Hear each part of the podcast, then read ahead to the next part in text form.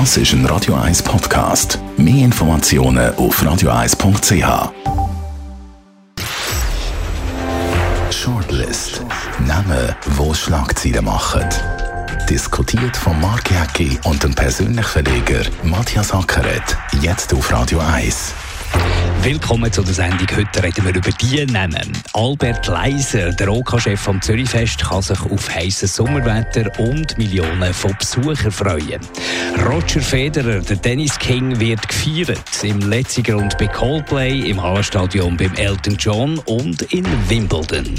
Und Jacqueline Fehr, die Justizdirektorin, muss wegen der Datenaffäre einen Puck über sich gehen.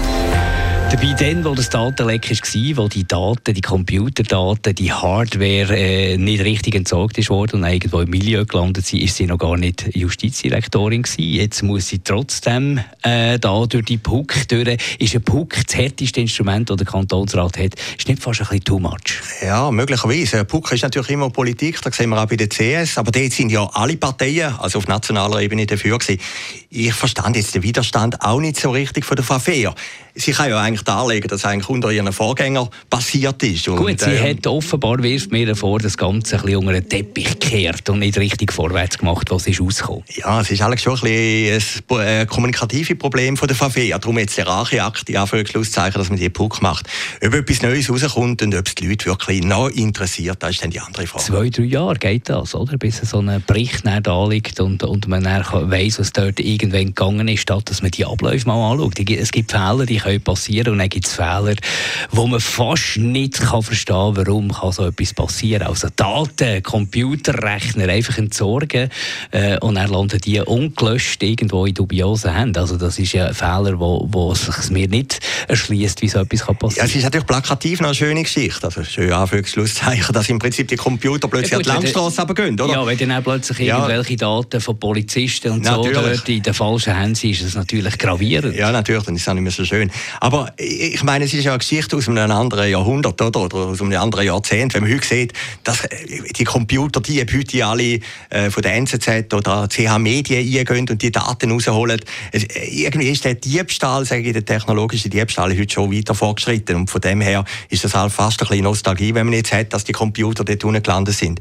Aber klar, das ist die Aufgabe vom Kantonsrat, hat Mehrheit, die machen es jetzt, oder? Interessant ist natürlich auch noch die Rolle der Grünen Liberalen, wo jetzt höchstwahrscheinlich der Scherer das Präsidium übernimmt. Das ist ja immer ein, ein Prestigejob. Das war ja der Wunsch von eigentlich auch, der Bürgerlichen, dass der, jemand von der Mitte das übernimmt. Ja, und das finde ich jetzt auch in dem Fall gerechtfertigt, wie die sind in der Regierung hinein und sind vielleicht auch ein bisschen neutraler als die anderen. Und von dem her, wenn die Mehrheit da ist und das will, dann soll das Parlament machen. Es kostet natürlich sehr viel Geld, es kostet sehr viel Zeit, aber es ist am Schluss natürlich gleich die ureigenste Aufgabe vom Parlament, das zu untersuchen. Und es sind sehr viele Amateure natürlich am Werk. Äh, das sind nicht Berufsparlamentarier und dass sie auch nicht Untersuchungsexpertinnen und Experten die da mitmachen. Die werden natürlich schon so ein bisschen Experten an die Hand bekommen, aber trotzdem, es bleibt ja irgendwie äh, eine Amateurgeschichte. Ja, aber spannend ist ja gesehen, eigentlich die ganze Debatte, oder? Man hat es ja auch gesehen, bei Tele Zürich unter anderem, äh, wie emotional, wie aufgeladen die war, oder? Und das ist ja immer ein bisschen verdächtig. Also die linke Seite könnte ja sagen, komm, machen die Puck, schauen wir an.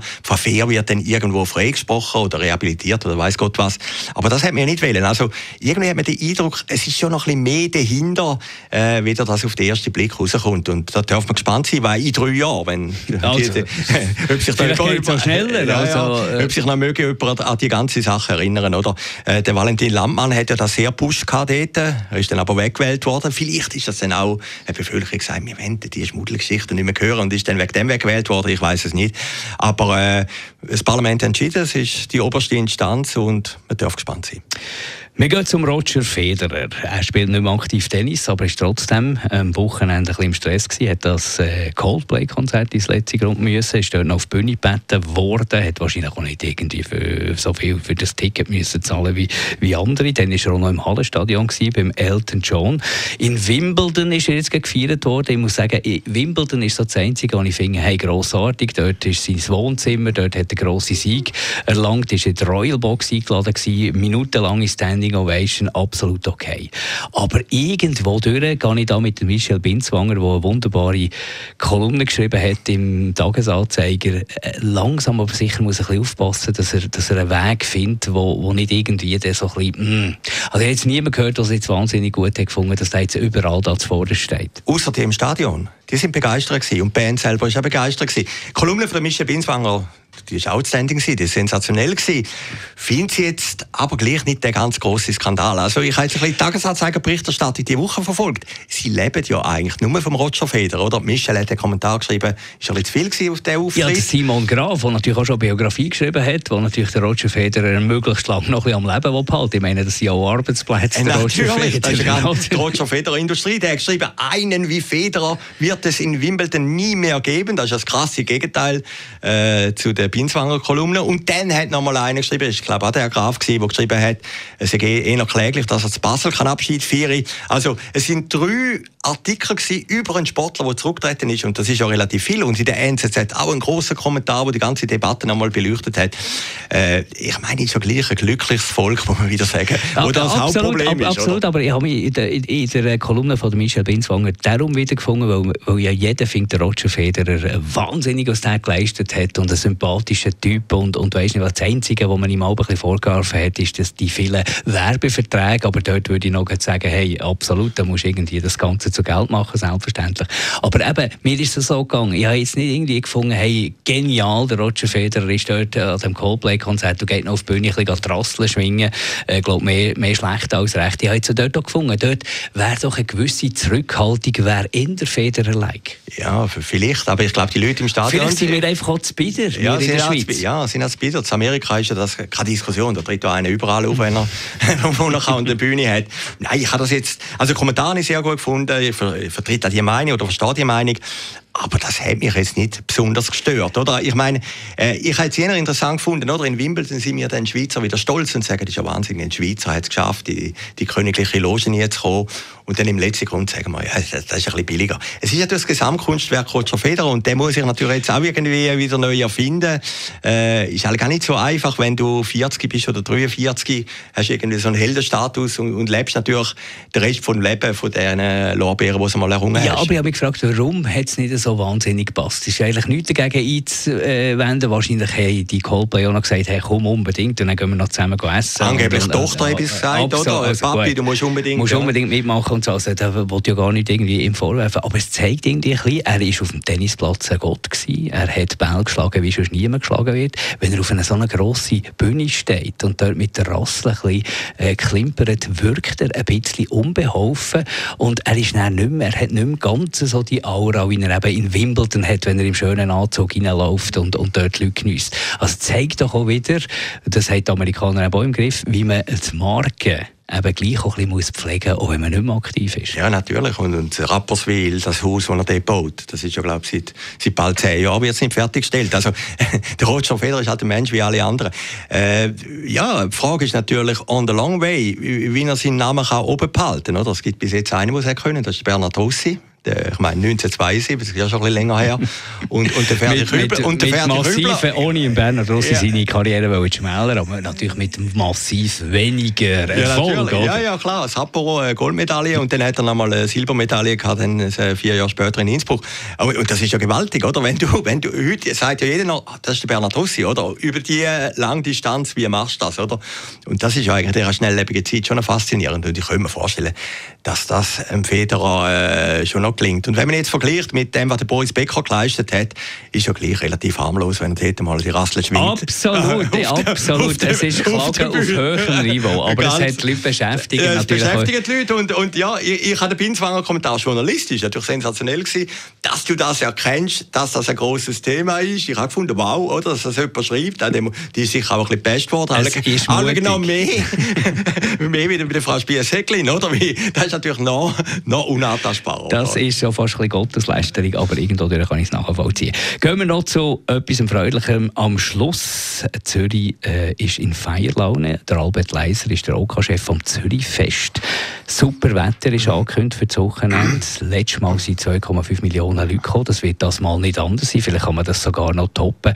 Also es ist ein gigantischer Anlass. Hast du das Gefühl, die Leute freuen sich darauf? Ja, ich glaube schon. Die Leute freuen sich immer. Das Zürich-Fest ist etwas Großartiges und es hat ja im Vorfeld vor einem Jahr, jetzt noch ein bisschen gegoogelt, hat es natürlich die grossen Politdiskussionen gegeben. Klar, in Zürich, es gibt kein Feu äh, Feuerwerk, gibt es noch knapp, aber da muss dann ein bisschen nachhaltig sein. Es gibt kein äh, Patrouille Suisse Staffel. Äh, es Essen, gut, ich bin Vegetarier, müsse ich mehr Veganer sein oder vegetarisch. oder? Also, für ja, ja, Matthias. genau.